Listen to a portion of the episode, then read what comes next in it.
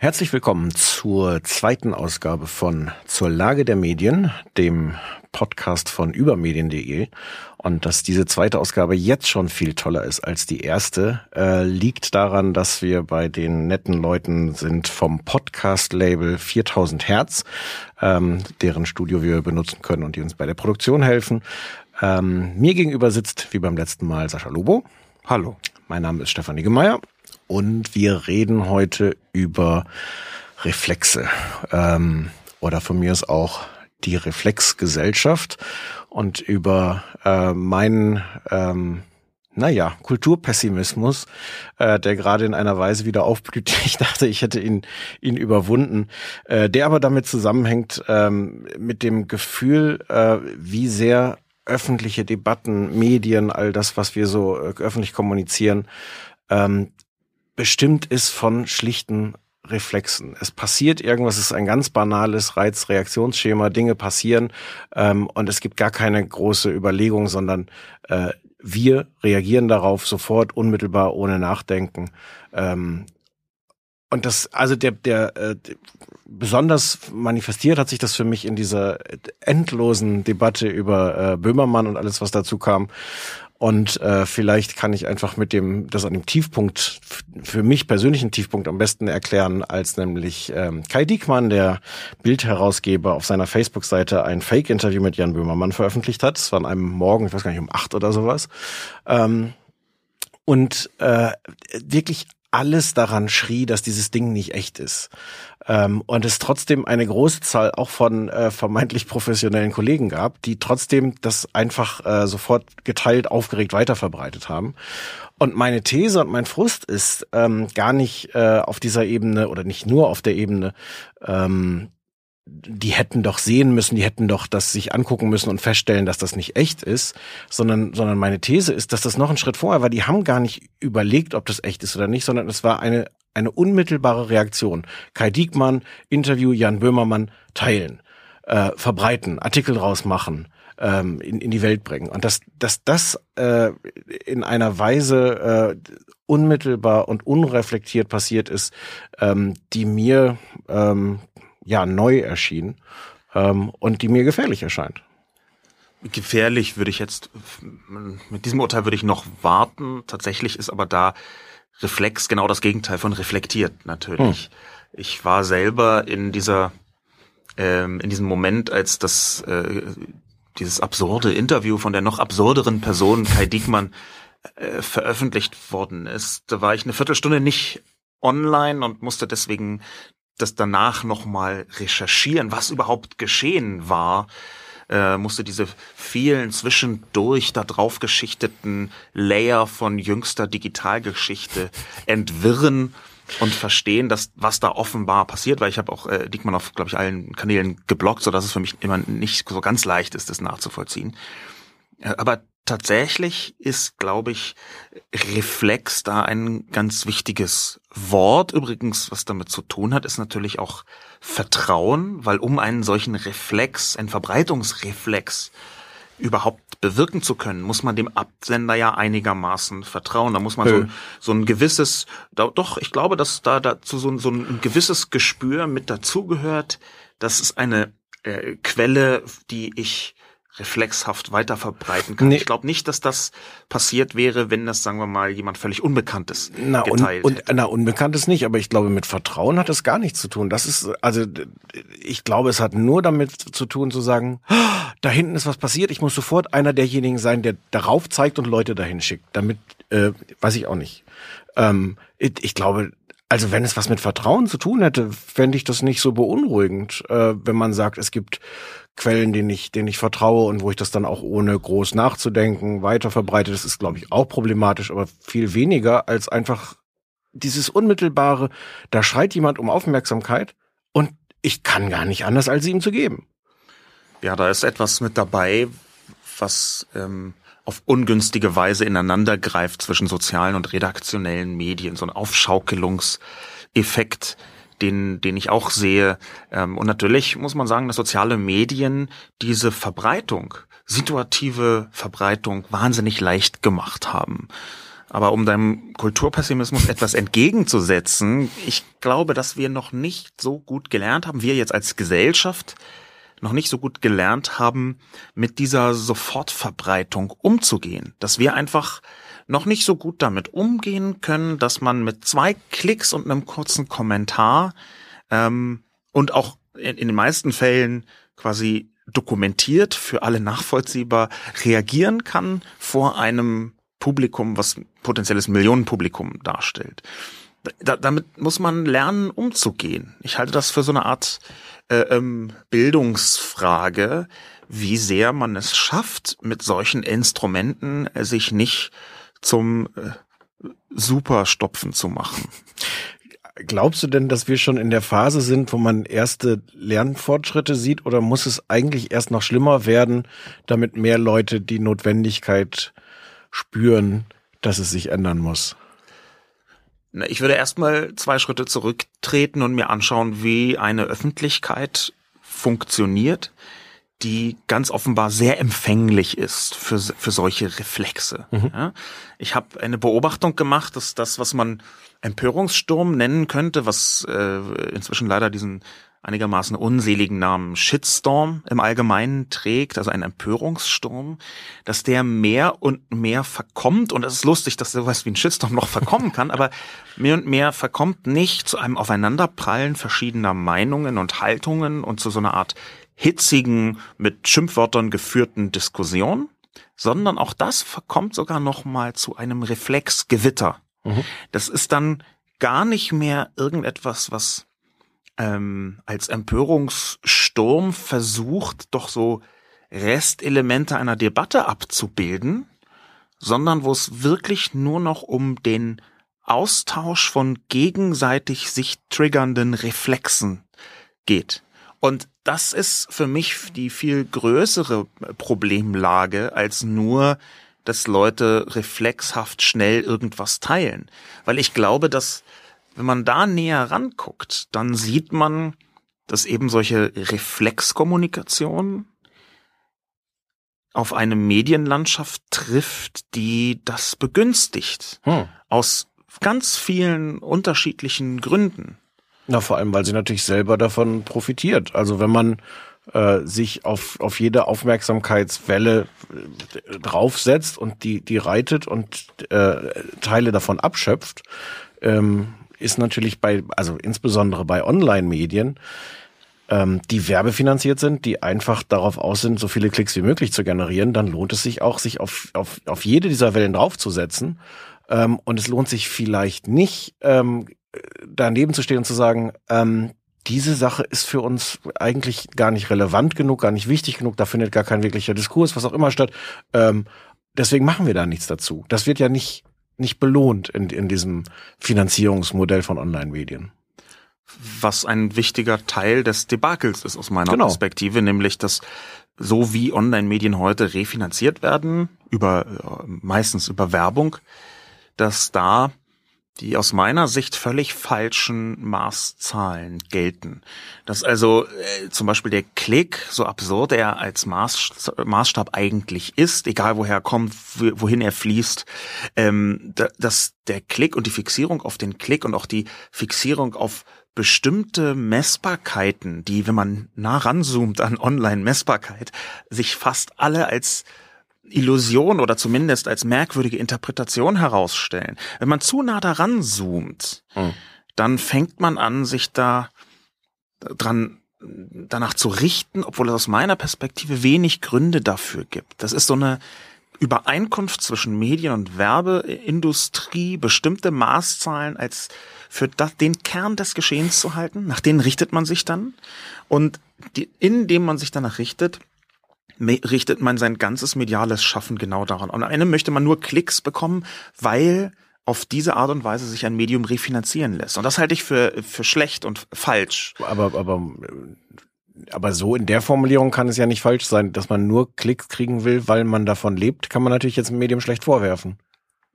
Doch, wenn die, das, der Maßstab Klicks vielleicht einfach der ganz falsche ist der Maßstab Klicks vorgegeben wird aus einer, sagen wir mal, Finanzierungsnötigkeit. Mhm. Und man dann nicht versucht, zum Beispiel ein, ein, Publikum langfristig äh, zu binden und keine anderen Maßstäbe, äh, weil man sie vielleicht auch digital schwer messen kann, versucht zu akzeptieren, dass man zum Beispiel die richtigen Leute versucht zu binden oder Artikel schreibt, die ähm, wirklich äh, Leute eher begeistern, als dass sie sie empören und sie darauf klicken. Das sind alles Zahlen, die man zumindest nicht in erster Linie auswertet und ich glaube, da die, diese, diese Mechanik begünstigt sehr stark ähm, diese Reflexgesellschaft. Die, es gibt äh, ja eine, eine Vielzahl von verschiedenen Mechanismen, die auf diese Reflexe versucht auch zu setzen. Wir haben beim Clickbaiting, also dem Provozieren von Klicks in sozialen Netzwerken, ähm, da haben wir ja auch etwas, was versucht, mit Kommunikation so ans Kleinhirn zu appellieren. Ähm, möglichst diesen Klick raus, egal was danach passiert, möglichst jetzt diesen einen Klick ausschöpfen. Und man sieht ja ganz deutlich, wohin das führt.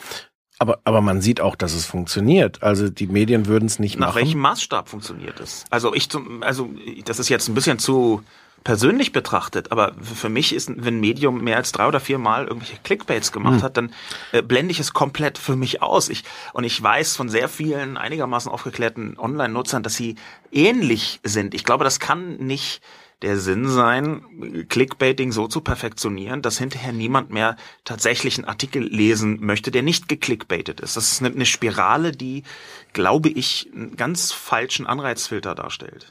Also das glaube ich auch, aber, aber da ist natürlich ein Faktor das Publikum, was offensichtlich immer noch in erklecklicher Zahl äh, dann reagiert und, und dann da drauf springt.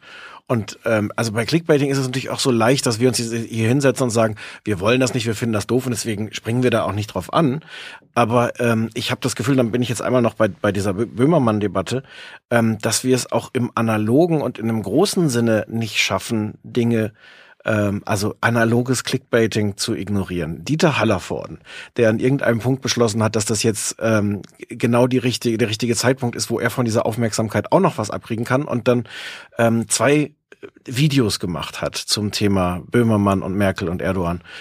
Und jeder, der es gesehen hat, hat gesagt, ah, das ist jetzt, das ist jetzt ein Trittbrettfahrer, der will jetzt auch noch Aufmerksamkeit. Das bringt wirklich niemandem etwas außer Dieter Hallervorden. Das zu erkennen hat aber überhaupt nicht verhindert, dass trotzdem alle drüber geschrieben haben, es wahrgenommen haben und ihm genau diese Aufmerksamkeit gegeben haben, die er haben wollte. Ähm, also das zu erkennen, dass da jemand nur hüpft und schreit und sagt, guck mal, ich bin auch da, guck mich mal an, ähm, führt nicht dazu, dass wir nicht hingucken. Also und ich meine wir alle, also wir als als einzelnes Publikum und als Leute Dinge teilen auf Facebook oder sowas. Ja, grundsätzlich ist Herr Hallervorden, glaube ich, für wirklich alles ein schlechtes Beispiel. also ausnahmslos alles. Ähm, aber der Nein. der Punkt doch unbedingt. Aber der Punkt, der daran interessant ist, ist einer, den man versuchen könnte mimetisch zu erklären. Das ist also in der Kommunikation Elemente gibt, die funktionieren, obwohl man sie durchschaut, der ähm, ja, inzwischen ins äh, aus meiner Perspektive fast verwirrte, abgeglittene Herr äh, Richard Dawkins mhm. hat 1976 ja äh, dieses Buch geschrieben, The Selfish Gene, wo er das Konzept, die Metaphorik äh, Mem vorgestellt hat, wo Meme funktionieren wie Gene. Er hat also einfach die Funktionsweise des Gens im Biologischen als Vorbild genommen für das Mem Woraus er auch geschlussfolgert hat, dass es Kommunikationseinheiten gibt, die sich selbst fortpflanzen wollen.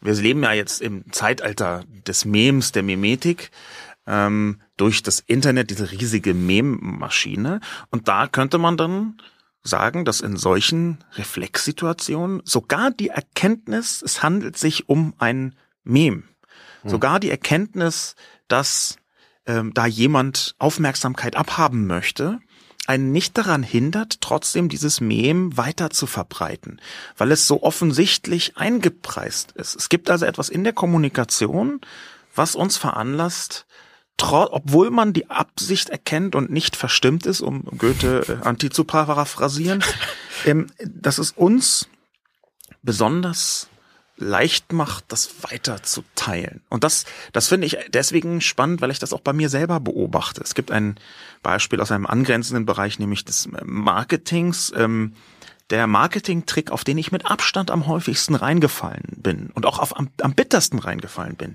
sind äh, Kopfhörer von Apple. Mhm. Ja, also Kopfhörer von Apple sind einfach eine totale Zumutung. Die gehen unfassbar schnell kaputt.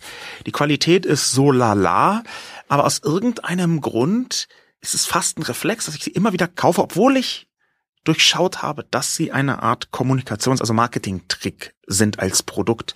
Ähm, und ich glaube, etwas zu tun, obwohl man drauf reinfällt. Das weist hin auf bestimmte mimetische Mechanismen. Und das könnte hier genauso sein. Wobei ja der Unterschied zu, zu dem analogen Kauf von Kopfhörern der ist, dass ich also auch zum Mem mich negativ verhalten kann und es trotzdem befördere. Also ganz viel an dieser Kommunikation, an dieser, an diesen Reflexen sind ja oft auch negative Reflexe. Es ist ja nicht nur dann so eine Laola-Welle, die entsteht, sondern äh, es, parallel dazu entsteht ja auch die Welle von Leuten, wie könnt ihr nur und was, was ist das jetzt schon wieder? Äh, verbreitet das Mem äh, aber trotzdem, auch wenn ich, wenn ich mich davon distanziere und sage, ich finde das aber doof. Das ist genau dieses Reflexgewitter, wo es mir so scheint, als sei zunehmend auch ähm, das gar nicht mehr Teil irgendeiner diskursiven Öffentlichkeit, das war es vielleicht auch noch nie, aber wo es wirklich nur noch darum geht, bei einem Anlass X die eigene Haltung nochmal ganz deutlich der Öffentlichkeit zu präsentieren. Das ist also egal, was da des Weges kommt. Ich sage nochmal das, was ich sowieso schon gesagt habe, was ich so schon denke. Ganz große Teile der sozialen Medien sind aus meiner Sicht Selbstvergewisserung. Mhm ja, sogar soziale Selbstvergewisserung, dass man seinen Freunden nochmal zeigt, was für ein Knorker-Typ man ist, so auf der politischen Ebene. Und das ist deswegen schwierig, weil dadurch zusammen mit diesem Reflexgewitter eine unfassbare Vorhersehbarkeit entsteht. Das ist mit das, was mich am allermeisten an der gegenwärtigen Medienlandschaft nervt, dass ich eigentlich bei egal was geschieht, vorher schon die ganze Lawine der verschiedenen Kommunikation, der Reaktion auf die Kommunikation, der Ironisierung der Kommunikation, der Ironisierung auf die Ironisierung auf die Ironisierung. Das kann ich alles schon vorhersehen und nicht, weil ich so wahnsinnig hellseherisch begabt bin, sondern weil die Vorhersehbarkeit einfach ein ähm, Gipfel erklommen hat. Also die, es ist doch völlig schnurz, ob Prinz stirbt oder ähm, irgendwas anderes mit äh, Erdogan äh, äh, passiert, man erahnt doch die ersten 50 Witze, die man auf Twitter lesen wird, allesamt schon vorher. Das weiß man doch praktisch, wie die Leute reagieren. Und diese unfassbare Vorhersehbarkeit ist eigentlich das Gegenteil von allem, was man mit Kommunikation und Debatte meint. Ja, mhm. es ist mhm. einfach, einfach, es ist nur noch ein, ein, ein Austausch. Es kommt mir, die Öffentlichkeit kommt mir vor, wie diese Menschen in dem Witz im Zug, wo sich ein, Leute, die sich schon ewig kennen, immer nur Zahlen zurufen und dann fürchterlich lachen und dann fragt jemand, warum tun die das? Naja, die kennen die Witze alle so gut, dass sie den Zahlen gegeben haben. Mhm. Die brauchen die Witze jetzt gar nicht mehr erzählen. Und es ist völlig entinhaltlicht, entkontextualisiert, entdiskursiviert. Es ist nur noch Austausch von Reflexen und das verstört mich.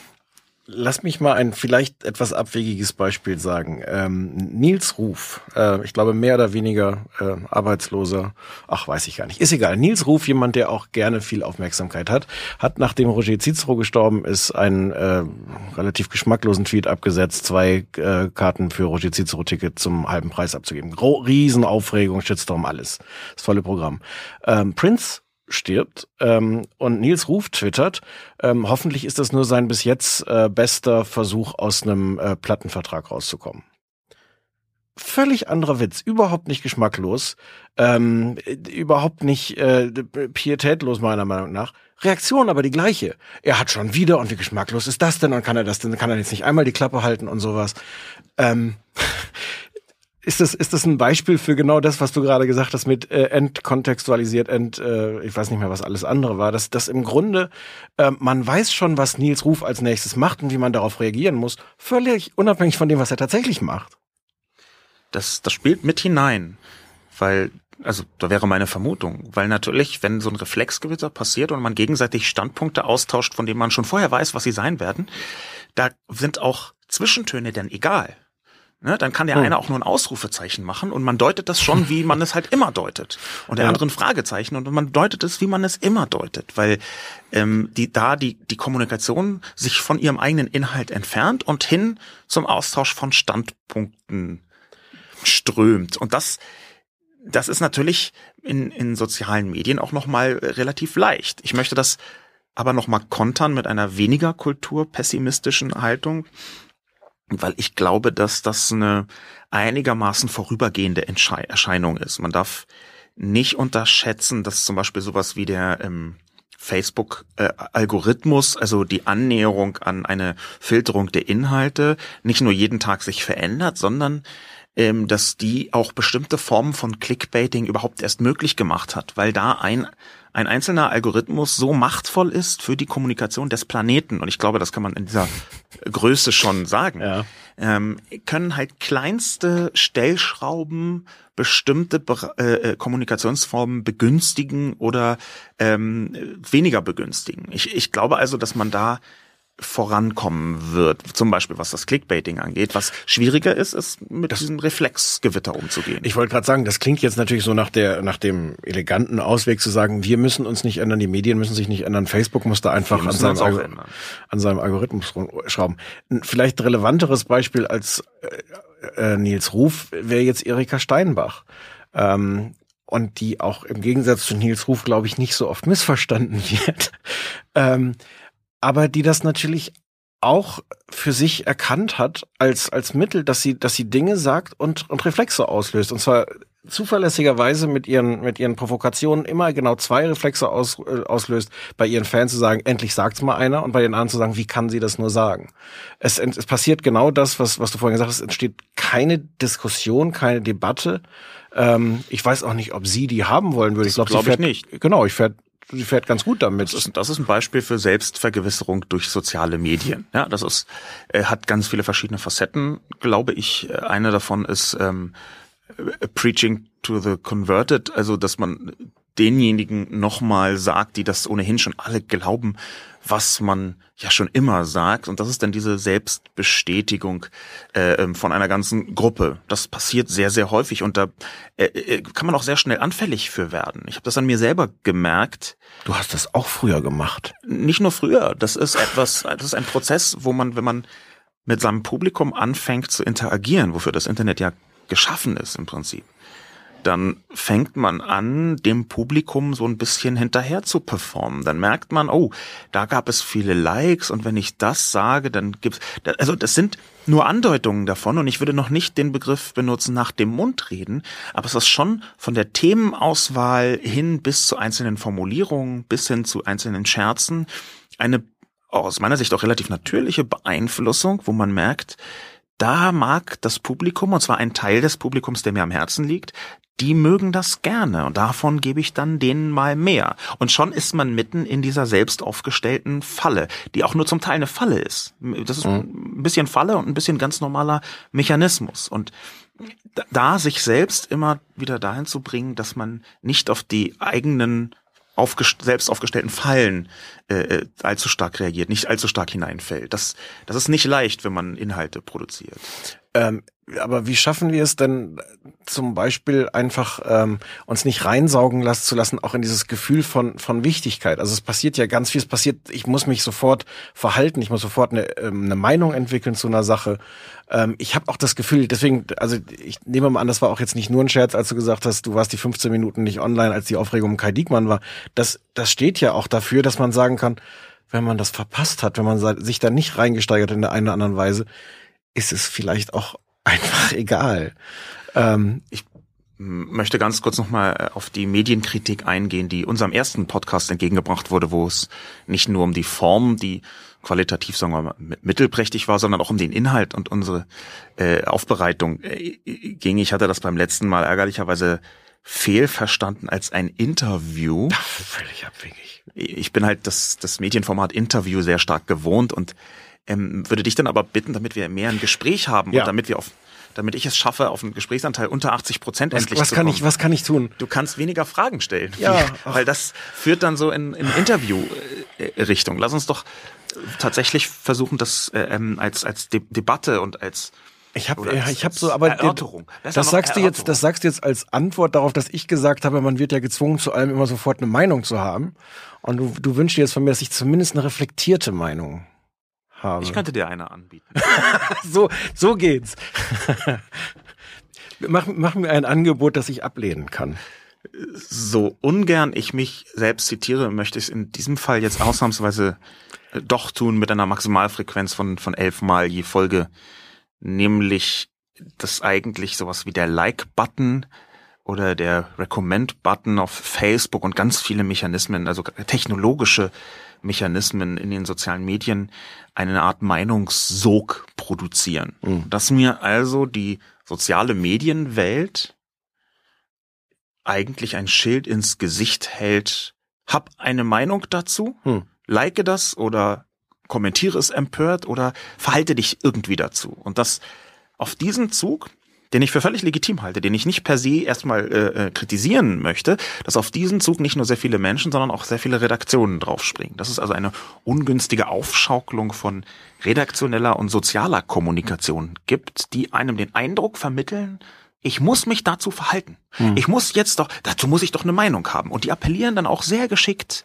mit mimetischen Tricks ans Kleinhirn, insbesondere mit so Bereichen, wo ein großes Empörungsfeuer ohnehin gerade lodert in der Gesellschaft, wo dann auch noch das absurdeste irgendwie dann doch mit Meinungsfreiheit Erdogan und Böhmermann verknüpft wird, damit Menschen sich möglichst dazu glauben, verhalten zu müssen. Ja, ich ich merke ja bei mir selber eine gewisse Müdigkeit, äh, diese Positionen dann zu finden und auch öffentlich einzunehmen. Also ich bin ja, mir ist das ja nicht fremd, auch mich über, über Dinge zu empören, auch über Dinge, wo andere Leute sagen, äh, was ist jetzt daran irgendwie so schlimm? Ähm, aber ich merke, dass ich zunehmend da auch stehe und denke, ich habe da jetzt keine Meinung, ich will auch, ich muss da jetzt auch keine haben. Also selbst bei, bei, bei Böhmermann äh, gab es dann auch so unter meinen, meinen Texten dann so, so Leute, die sagen, was ist ihr, fandst es jetzt gut oder schlecht, was er gemacht hat? Ich dann auch so denke, ähm, weiß ich erstens nicht so genau. Ich weiß aber auch nicht, ob das so interessant wäre. Das ist aber natürlich das, was, äh, was, was in den sozialen Medien, aber auch in den redaktionellen Medien natürlich im Gegenteil passiert. Also zu sagen, wer hat auch gerade nochmal, um auf, auf Böhmermann da nochmal zu kommen, wer hat da jetzt auch die stärkste These, wer ist da am lautesten, was das, wofür das alles steht, was da alles noch mit in Frage steht, außer den tatsächlich verhandelten Positionen und Fällen. Ähm, bei mir löst das eine, eine große Ermüdung aus, aber auch eine gewisse Ratlosigkeit, weil ich nicht weiß, wie verhalte ich mich denn jetzt dazu, ohne selbst Teil von dieser, dieser Maschine zu werden? Also es hilft ja nicht da zu stehen und, und die, die Lauten zu beschimpfen. Ja, nicht nur, dass das nicht hilft, sondern wenn man Leute fragen würde, die an so einem Kommunikationssturm teilnehmen, beziehungsweise die dabei sind, ähm, ob sie genau das sind, nämlich dabei, dann würden sie sagen, nee, nee, ich äh, sehe da bloß äh, mit großem Erstaunen und ein bisschen Entsetzen, äh, wie schlimm das alles ist. Und dann stehe ich an der Seite und gebe dazu meinen äh, klugen, weisen Kommentar ab. Also ähm, das, ich glaube, nirgendswo gilt dieser alte Sponti-Spruch, lieber Autofahrer, Sie stehen nicht im Stau, Sie sind der Stau. Nirgendswo gilt der mehr als bei solchen großen Kommunikationswirbelstürmen, solchen Reflexgewittern. Mhm. Man kann nicht nicht reagieren, um Watzlawick zu paraphrasieren.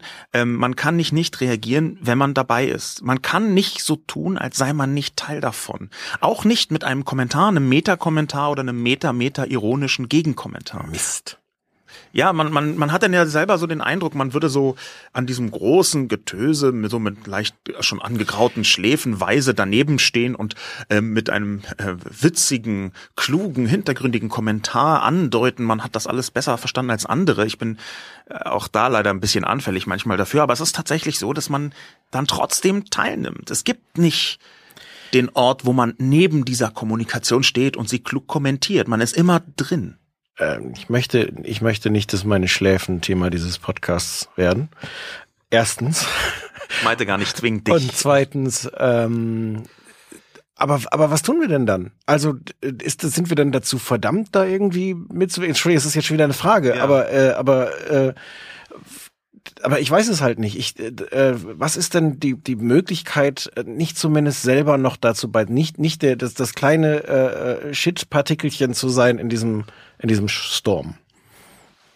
Da könnte man jetzt zwei Thesen haben. Die erste wäre, wir müssen da einfach durch. ja, gut. Es wird schon besser irgendwann, wenn, ja. wenn Facebook den Algorithmus irgendwie geändert hat und keine Ahnung. Aber es, das wäre die erste These. Die zweite These ist eine, die natürlich auch stark mit Bildung zu tun hat, nämlich dass man für sich selbst auch lernen muss, ähm, sich da rauszuziehen und die Dringlichkeit, sich unbedingt verhalten zu müssen, vielleicht auch für sich selbst neu bewertet. Ja, ich habe äh, für mich, ohne dass ich da in irgendeiner Weise ein Vorbild sein könnte, habe ich irgendwann gemerkt, dass ich selten twittern will. Und zwar gar nicht in einem Sinn von, Jetzt muss ich mich aber zurückhalten, sondern ich habe gemerkt, dass mich das so reinzieht und dass ich gerade, was so ganz situative Meinungsäußerungen angeht, also jetzt gerade kommt mir in den Sinn, zack, oh, ich muss sofort, dass mir das einfach nicht gut tut. In keiner mhm. Dimension. Nicht, dass ich da den totalen äh, Deppenquatsch abgesondert äh, hätte, äh, sondern das wäre so naheliegend, aber es war vielmehr so, dass ich gemerkt habe, in dem Moment, wo ich mich ganz spontan zu etwas äußere, steigt meine innere gefühlte Relevanz dieses Themas sehr, sehr stark an. Es ist, geht so weit, dass äh, vor einiger Zeit hatte ich äh, Schlafschwierigkeiten und ähm, habe als Mittel entdeckt, dass ich kein Social Media mehr nach 20 Uhr mache. Hm. Weil irgendwie etwas in mir angesprochen wird, was in dem Moment, wo ich mich beschäftige oder diese Beschäftigung sogar noch ähm, durch eigene Beteiligung intensiviere, da kommt etwas in meinem Kopf auf Touren, was Stunden und Stunden braucht, um wieder abzukühlen. Ja, und dann sitze ich nach Mechanismen, über die XKCD äh, schon 17 Comics gemacht hat, sitze ich da und merke, ich muss hier noch was schreiben und da muss ich darauf reagieren und das ist aber eine Provokation. Also dass tatsächlich dieses Reflexgewitter noch reagieren zu müssen und dann noch mal was Kluges darunter und dann noch mal irgendwie, oh guck mal, mein letzter Kommentar hat 17 Likes, da setze ich noch einen drauf. Also dass man da sich reinsteigert, wenn man das nicht anfängt selber zu kontrollieren. Und ich glaube, das gilt zumindest für mich, wie gesagt, nicht unbedingt Vorbild, aber das gilt für mich tatsächlich so, dass ich dann einfach seltener kommuniziere. Und jetzt so ganz egozentrisch gefragt, bedeutet das denn aber nicht, dass du, der so oft ja auch reflektierte, kluge, gelegentlich sogar richtige Meinungen zu Themen hast, wenn du dich rausziehst aus, aus diesen, aus, wenn du deinen, deinen Propeller abschaltest, deinen Shitstorm-Antriebspropeller, dann überlässt du natürlich diesen Teil der Debatte oder Scheindebatte oder was auch immer den Leuten, die nicht so klug sind wie du die Leute haben jetzt dein Ironie, Zinker, Smiley bei dem Thema richtige Meinung nicht gesehen. Es gibt natürlich Meinung und richtig ist ja ganz, findet auf unterschiedlichen Planeten statt. Aber, aber jenseits, aber, jenseits dieser etwas affigen Ironisierung des Ganzen ist es, also natürlich wollen wir auch was zu einem Thema sagen, weil wir der Meinung sind, dass wir zu dem Thema was zu sagen haben. Ja, aber ich glaube, dass dieses, diese hohe Frequenz von Themen, zu denen man sich vermeintlich äußern muss, wo hm. man sich positionieren muss, ähm, dass die nicht nur Gutes hat, um es mal vorsichtig zu sagen. Es ist sogar so, dass ich für mich festgestellt habe, dass die Halbwertzeit von Nachrichten, ich hatte da neulich eine Kolumne drüber geschrieben, die Halbwertzeit von Nachrichten, auch von großen Nachrichten, mhm. verstörend kurz ist. Ich merke das an mir selber. Ich habe jeden Mittwoch auf Spiegel Online eine Kolumne über eigentlich über alles, ja, also der Tarnname Menschmaschine und geht von der Netzwelt, aber irgendwie hat alles mit Internet zu tun und ich schreibe also über wirklich fast alles, ähm, häufig auch ähm, aktuelle Anlässe und ich habe gemerkt, ich habe mich dabei ertappt regelrecht, wie ich mich frage, oh, das ist jetzt schon anderthalb Tage alt, kann ich darüber noch schreiben? Mhm. Und allein der Gedanke zeigt, Moment, anderthalb Tage, das ist brandneu.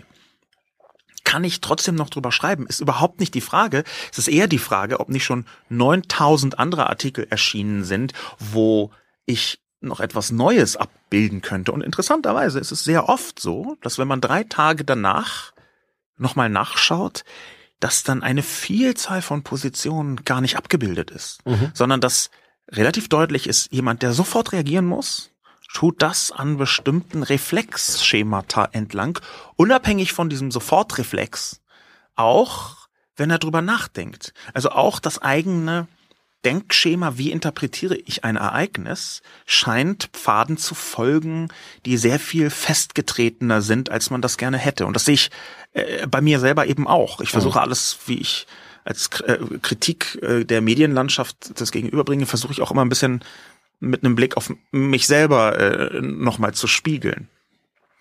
Ähm, und, äh, und wie schaffen wir das jetzt dass das besser wird. Also, wenn, wenn ich dich richtig verstehe, ist, ist so deine These, das ist sowas wie, was weiß ich, nach der, also wie, wie Schokolade oder wie Chips oder sowas, wo man denkt, man hat die Chips jetzt da vor sich und es ist total befriedigend, die zu essen und hinterher merkt man irgendwie, wenn man die zehnte Packung dann und den zehnten Abend in Folge, ist es vielleicht doch so gut, diesen Reflex nicht nachzugeben. Das ist gar nicht so eine wahnsinnig originelle wir fallen schon wieder in das Frage-Antwort-Schema, wie, wie ein Reizreflex. Ich, aber ich kann ja mal versuchen, jemand anders da rein zu zitieren, nämlich ähm, den von mir geschätzten, bewunderten, vorbildartig betrachteten Peter Glaser, Schriftsteller, Bachmann-Preisgewinner, Digitalerklärer, äh, ich glaube Chaos Computer Club Ehrenmitglied. Und der hat einen Begriff geprägt im Zusammenhang mit äh, der digitalen Welt, den er Sofortness genannt hat. Ich mhm. versuche das immer zu erklären für diejenigen, die, denen dieser Begriff zu groß äh, ist oder nicht deutlich genug, mit digitale Ungeduld. Und wenn ich mir jetzt die, ich versuche den riesigen Bogen zu schlagen, die Zivilisationsgeschichte anschaue, dann ist ein Großteil davon einfach Impulskontrollmechanismen herzustellen. Ein Großteil von der Zivilisation ist nichts anderes, als dass man irgendwie es schafft, in den Griff zu bekommen, den allerersten Impuls sofort zu verfolgen. Mhm. Und diese digitale Ungeduld, dadurch, dass die Geräte so schnell sind, die Mechanismen so schnell sind, die triggern einen Impuls, den wir noch überhaupt nicht richtig im Griff haben, und zwar allesamt nicht. Vielleicht müssen wir da tatsächlich noch so einen Zivilisationssprung wird kaum 10, 20.000 Jahre dauern, ähm, Zivilisationssprung hinkriegen, um diese Form von digitalem Impuls besser in den Griff zu bekommen. Die Zeit haben wir nicht, auf das Ende der Ungeduld zu warten. das ist ein sehr lustiger Meta-Scherz. Ja. Ähm, aber, aber ist, aber, aber das, aber so wie du es jetzt sagst, heißt es tatsächlich, dass, dass, es, dass wir jetzt nicht darauf warten müssen, dass wir das in einem Jahr oder in zwei äh, gelernt haben, weil das, das, äh, ich meine, Facebook gibt's zehn Jahre. Äh, Twitter gibt's zehn Jahre, Facebook elf? 2004 wurde Facebook. Zwölf, ja. Ähm, also so gesehen kann man natürlich auch sagen, okay, kein Wunder, dass man das nicht sofort beherrscht, aber die, die, ich bin jetzt kommt wieder Pessimist, der, die, die Schäden, die das auslöst, weil natürlich Debatten bestimmt werden durch die Art, wie wir debattieren oder wie wir nicht debattieren. Ähm, der, der Schaden passiert natürlich trotzdem jetzt schon. Ja, wobei der, der Schaden also aus der Halbdistanz kann man viel von dem so verbuchen unter äh, Filter- und Reinigungsmechanismen der digitalen Öffentlichkeit. Ja? Ähm, ich würde eher so ähm, sehr se sehen, dass da sich gerade herausmändelt, eine Art damit umzugehen und dass dieses Herausmändeln ein sehr schmerzhafter Prozess sein kann. Ähm, das ist äh, stimmt, aber ich, ich würde da eher die positiven Punkte versuchen zu sehen, auch wenn die, das gebe ich gerne zu, im Moment noch nicht besonders zahlreich gesät sind. Aber, aber lass mich mal ein Beispiel nehmen, was, was ein bisschen in eine andere Richtung geht, was aber, glaube ich, viel damit zu tun hat. Ähm, das Phänomen Donald Trump, ähm, wofür es, glaube ich, viele Gründe gibt und was sich durch viele erklären lässt, aber ein ähm, Erfolgsgeheimnis von Donald Trump ist, dass er es schafft, dass die Medien ihn quasi die Bühne geben. Er weiß, äh, auch wenn er zum hundertsten Mal irgendwas Abwegiges, Übertriebenes äh, sagt, zum hundertsten Mal sagt, gebt mir Aufmerksamkeit, können die Medien, da meine ich jetzt alle, die redaktionellen, aber auch Social Media, nicht anders als darauf zu reagieren. Also ähm, und und die die Folgen sind ja sind ja erheblich. Also es ist jetzt nicht so, als ob man da jetzt sagen könnte, äh, ähm, naja gut, das ist jetzt halt ein bisschen aufregendes Jahr äh, in in den USA. Zum, nee. Und auch und auch das ist so ein Fall, wie wir es vorhin gesagt Zum haben. es hilft, lass mich das eben zu Ende sagen, es hilft ja nicht, das zu erkennen. Also jeder, der da steht, sieht, was da passiert und wie Donald Trump, warum er das macht und wie es funktioniert. Und aber man kommt trotzdem nicht raus und schafft es nicht, das zu ignorieren es ist scheint eine schöne Tradition dieses Podcasts zu werden, dass man Cartoons nacherzählt. Ich habe vor ein paar Tagen ein äh, Cartoon gesehen, ähm, äh, wo abgebildet worden ist ein, ein Comiczeichner, offensichtlich ein Cartoonzeichner, äh, und jemand äh, stürzt in sein Zimmerchen hinein, wahrscheinlich bei irgendeiner Zeitung oder so, ähm, und ruft, äh, äh, bitte, du musst aufhören zu zeichnen, den Cartoon, den du vorhin gemacht hast, der ist gerade tatsächlich passiert. Auf Deutsch erschließt sich nicht so ganz der Charme davon. Ähm, aber wenn man das anfängt, so ein bisschen zu durchdenken, dann merkt man, ja, okay, solche Karikaturen, solche Cartoons, die arbeiten immer mit einer dramatischen Überspitzung.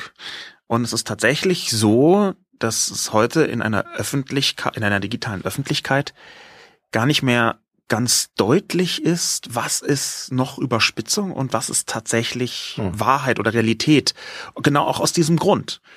Ja, es gibt einen, einen, einen Österreicher, so, so eine Art, ähm, ich, ich glaube, so eine Art Public Intellectual mit Schwerpunkt Musik, Walter Gröbchen ähm, heißt der, äh, der eine äh, Facebook-Reihe fortschreibt, schreibt mit immer neuen Meldungen, ähm, wo er schreibt, das ist, wenn die Realität absurder ist als jede Karikatur, mhm. als jede Ironie. Es gibt einen Reddit, äh, ähm, ein Subreddit, also Social News Kanal, der heißt Not the Onion. Mhm.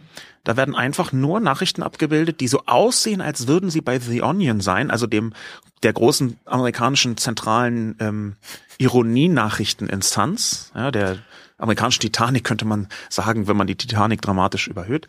Ähm, aber die einfach, wo Nachrichten aussehen, als seien sie so absurd, dass sie nicht passieren könnten, aber sie sind echt. Und diese, diese Überspitzung, die da stattfindet, die ist, glaube ich, nicht beliebig weiter ausbaubar.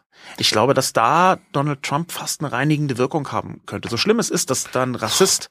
Da gibt's, da gibt es jetzt aber gerade, finde ich, gar keine Anzeichen dafür, ähm, also das ist ja diese, also was, was Donald Trump macht, macht er ja inzwischen seit ähm, einem, einem Dreivierteljahr in diesem, in diesem Vorwahlkampf. Da könnte man ja auch sagen, dass die Medien das inzwischen auch kapiert haben, in welchem Maße er mit ihnen spielt. Und dass sie sagen, ähm, und wenn er jetzt noch irgendwas Albernes sagt, entscheiden wir aber jetzt nicht danach, oh, ist das, ist das so aufregend, sondern gucken einmal, ist das relevant, ist das was Neues oder müssten wir eigentlich vielleicht auch jemandem anders jetzt diese, diese Sendezeit geben? Das passiert aber ja überhaupt nicht. Nein, aber gleichzeitig. Weil, weil achso, einmal, die, entschuldige, den Gedanken noch zu Ende gebracht, weil die Medien natürlich auch wieder davon profitieren, weil die ja Einschaltquoten für ihre, ihre Debatten und für ihre Wahlsendungen haben, wie sie sie nie hatten. Also da haben wir ja auch wieder diesen Effekt, ähm, dass es sich lohnt für die Medien, auf diesen, äh, ja, diesen Zug aufzuspringen. Da könnte man aber jetzt die Wirkungsfrage stellen. Ist es denn tatsächlich so, dass Airtime in diesem Fall ähm, die Wirkung hat oder äh, das, das, also die Frage, die du da stellst, die hat ja eine Voraussetzung, dass nämlich die bloße Präsenz von Donald Trump in den Medien schon bewirkt, dass Leute den wählen. Und das, das ist ja eine These. Das ist erstmal nichts, wo ich sagen würde, ja, das ist Nein, auf jeden du hast Fall jetzt, so. Du hast jetzt den Zwischenschritt weggelassen, aber es ist erstmal eine Voraussetzung dafür. Also es ist erstmal eine Voraussetzung dafür, dass jemand äh, ja präsent ist und Leute mit seinen Botschaften erreicht. Ob sie die dann überzeugen, ist der, ist der nächste Schritt. Aber ich könnte dagegen halten, dass das über Twitter genauso funktionieren kann, dass soziale Medien eigentlich auch diese Präsenz in den Medien, in den redaktionellen Medien umschiffen können und dass das bei vielen Leuten auch so geschieht. Aber, aber meine Frage, die ich mir stelle, ist ja, ähm, schaffen wir es, wir als einzelne Personen und wir als, als Medien, ähm, Dinge zu ignorieren, wo wir sagen, das ist nicht wichtig, das ist nicht, ähm, das ist nicht relevant. Darüber reden zwar alle gerade, aber wir sind der Meinung, ähm, das ist gar keine Diskussion, die wir jetzt führen sollten. Schaffen wir es irgendwie da dann wegzugucken und nicht auf diesen Zug aufzuspringen? Das, das sehe ich im Moment. Habe ich jetzt wieder als Frage formuliert. Tut mir ja. leid. Also ich bin da skeptisch, dass Medien das, das schaffen. Es gibt diese, äh, äh, diese winzige Rubrik auf der Seite eins der Zeit, die heißt prominent ignoriert, äh, die so ein bisschen so Ausdruck davon ist zu sagen, es gibt da Dinge, eigentlich finden wir das irrelevant, aber wir schreiben es hier mal kurz lustig auf, damit wir es äh, irgendwie abgedeckt haben. Das ist äh, Woche für Woche der meistgelesene Artikel in der Zeit. Ähm, ich finde das nicht unironisch. Ja, ich, ich es ist wirklich so, dass es so eine Art mediale Übereinkunft gibt, dass man sich ab einem bestimmten Erregungsniveau in der digitalen Öffentlichkeit zu etwas äußern muss. Das ist auch ein Mechanismus übrigens, der vergleichsweise alt ist. Ähm, Beeinflussung der Politik passiert auf diese Weise. Mhm. Es gibt ähm, das ganze 20. Jahrhundert durch ganz viele Muster davon, wie Medien eine Öffentlichkeit für ein Thema so groß machen, dass die Politik darauf reagieren muss. Hm. Das ist also eigentlich ein, ein Mechanismus, den, den man im weitesten Sinn Agenda-Setting nennen kann. Man setzt ein Thema und man versucht es so groß und so dringlich erscheinen zu lassen, dass äh, die Bundeskanzlerin oder der, der damalige Bundeskanzler sich äußern muss. Und wenn er sich nicht äußert, dann äh, wird es wie bei Kohl auch noch als Aussitzen äh, hm. formuliert. Das sind also Mechanismen, die nicht nur schlecht sind. Ähm, es sind vielleicht aber Mechanismen, die in ihrer gegenwärtigen Beschleunigung ähm, sagen wir mal, fragwürdige Auswüchse mitbringen. Mhm. Ja, und ich glaube, dass es auch bei, bei, mm, bei der Böhmermann-Erdogan-Geschichte, auch wenn wir dann vielleicht nicht weiter darüber reden möchten, aber genau diesen Punkt, ähm, dass das schon so eine so ein politisch-medialer äh, ähm, Konstruktionsfehler war, dem, der mit Angela Merkel begann, das hat sie ja auch kürzlich dann bereut, dass sie mhm. gesagt hat, das sei bewusst verletzend. Mhm. Ähm, ich glaube, sie hat danach komplett richtig äh, gehandelt, nämlich dazu sagen, hey, Deutschland, Gewaltenteilung hier macht das ähm, mir macht das tatsächlich dann äh, das Gericht, auch wenn sie das vielleicht aus niederen Motiven gemacht mag. Also gemacht wir sollten, haben. wir sollten Aber, den, den, Kommentatoren keinen Anlass geben, dieses Detail in den Kommentaren das ist mir, mir in diesem Kontext egal. Aber der Punkt, dass sie ein völlig irrelevantes äh, Schmähgedicht äh, äh, bewusst verletzend genannt hat in ihrer Person mhm. als Bundeskanzlerin, das ist natürlich die Adelung eines Themas. Und mhm. dieses, dieses Großmachen dieses Themas, das ist glaube ich, etwas als Mechanismus, das sehr häufig verbreitet ist, dass man etwas eigentlich Irrelevantes, du hast ja versucht von Relevanz und Irrelevanz äh, mhm. zu sprechen, dass man das durch seine Reaktion überhaupt erst groß macht. Und dass da genau diese Reflexgewitterkette losgeht, wenn der Erste aus einem aus einer Gruppe von ein paar hundert Menschen anfängt darauf zu reagieren, dass dann andere Leute denken, da müssen wir auch drauf reagieren. Und sich daraus, daraus aus einer eigentlich nicht besonders relevanten Angelegenheit äh, etwas ähm, ergibt, wo alle darauf reagieren, glauben zu müssen. Ja, und das ist dann mein Pessimismus, dass ich das Gefühl habe, jeder, der da nicht einsteigt, also der jetzt auch nicht negativ einsteigt und sagt, so schlimm, dass alle darüber diskutieren, sondern der versucht, eigene Themen zu setzen, ähm, tut sich sehr schwer. Also es sind tatsächlich neben, also in, ich glaube in diesen zwei Wochen Höhepunkt Böhmermann-Debatte ähm, also man hat gesehen, die Panama Papers waren, äh, hatten nicht wirklich noch eine Chance dagegen anzukommen.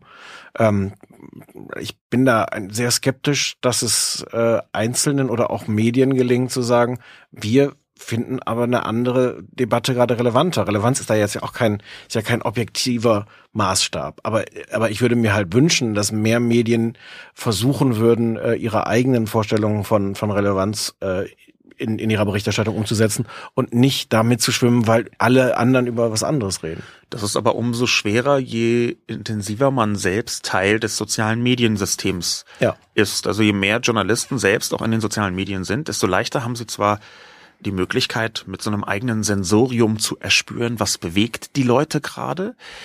Aber dadurch, dass soziale Medien ähm, eben wahnsinnig emotional getrieben werden, was jetzt nicht immer empfehlenswert ist für Nachrichten, mhm. werden Themen auch auf emotionalen Wellen gesetzt. Ne? Und zwar gerade in den Bereichen, wo man, das hatten wir ja vorher angesprochen, äh, zur Reflexkommunikation angehalten ist. Ich glaube, das ist in weiten Teilen eine Fehlfunktion des Zusammenwirkens von sozialen und redaktionellen Medien.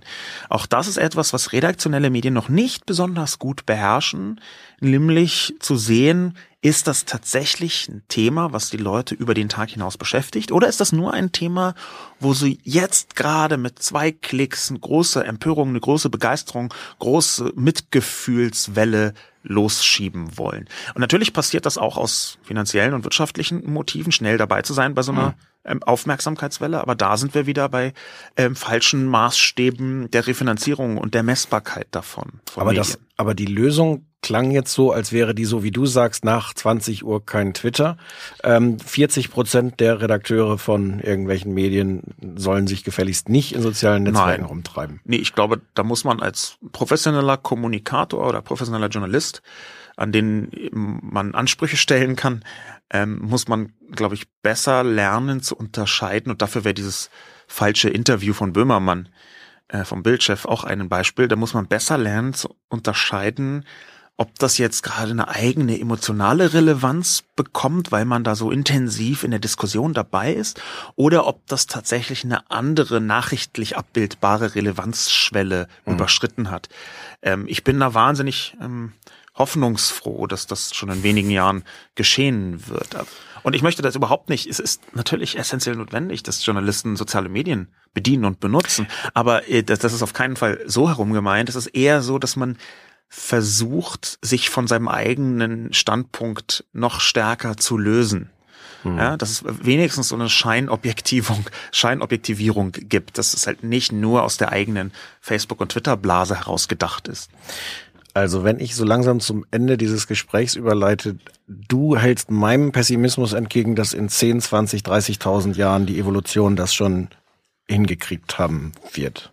Nein, ich halte deinem Kulturpessimismus entgegen, dass zum einen die Welt gerade sowieso in einer merkwürdigen äh, Gesamtsituation zu sein scheint, was uns noch etwas schwieriger macht. Das wird ja auch alles immer schlimmer. Ja, das ist, ich glaube aber, ich glaube aber, seit, dass wir seit wie vielen Jahren fangen wir jetzt eigentlich jedes Jahr an mit, oh Gott, also 2014 ist aber nun wirklich das Schlimmste ever. 2015, puh.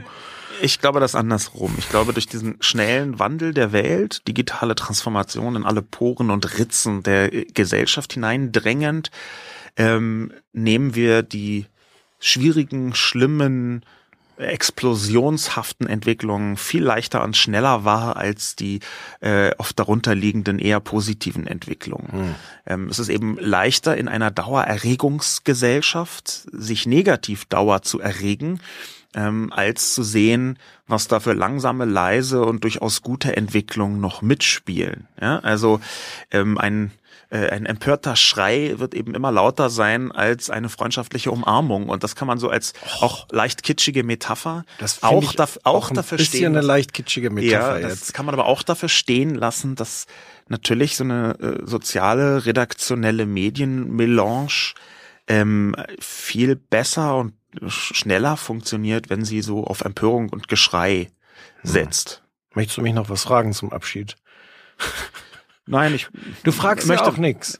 Ich finde es ein bisschen schade, dass es äh, unser erster Anlauf von dem Gespräch äh, nicht aufgezeichnet wurde aus technischen Gründen. Da, aber aber das ähm, da haben da müssen irgendwelche Menschen müssen da Fehler gemacht haben. Ja, kann ich mir gut vorstellen. Aber ich so möchte ich eigentlich erstmal nichts fragen. Dieses Reflex Gewitter, das nehme ich so ein bisschen mit. Ich habe auch kein pauschal Gegenmittel dafür. Es ist eher so, glaube ich jedenfalls, dass ähm, man lernt, damit umzugehen und dass insbesondere Journalisten, die da eine größere Verantwortung für die Entwicklung in der Öffentlichkeit äh, tragen, dass die noch besser lernen müssen, damit umzugehen. Auch ein bisschen aus Glaubwürdigkeitsgründen, weil jede, jede emotionale Überspitzung, die einen zum Recommend-Klick verleitet, jede emotionale Überspitzung, die dann am Ende in sich zusammenfällt, wie so eine Schaumwaffel oder sowas, die ähm, machen natürlich ein ganz kleines wenig äh, die Glaubwürdigkeit kleiner. Ich, ich mochte das jetzt so, diesen Nebensatz, den du dann noch so dran gehängt hast, so, auch ein klein bisschen aus Glaubwürdigkeitsgründen, wo ja, wo ja meine Ursprungssorge am Anfang war, dass es am Ende nicht mal mehr um diese Kategorien wie Glaubwürdigkeit und Vertrauen geht, sondern wir im Moment sogar so reflexhaft reagieren. Aber da waren wir vor eine Dreiviertelstunde und da hattest du mir schon widersprochen. Ähm, möchtest du noch was sagen? Sollen wir uns einfach verabschieden jetzt? Ich denke, es ist Zeit. Ja. Dann äh, bedanke ich mich fürs Zuhören und fürs Interesse. Ähm, das war der zweite Podcast zur Lage der Medien von übermedien.de ähm, mit freundlicher Unterstützung des Podcast-Labels 4000 Hertz, äh, deren Studio und Technik wir heute benutzen durften. Eine Koproduktion von Übermedien und 4000 Hertz 2016.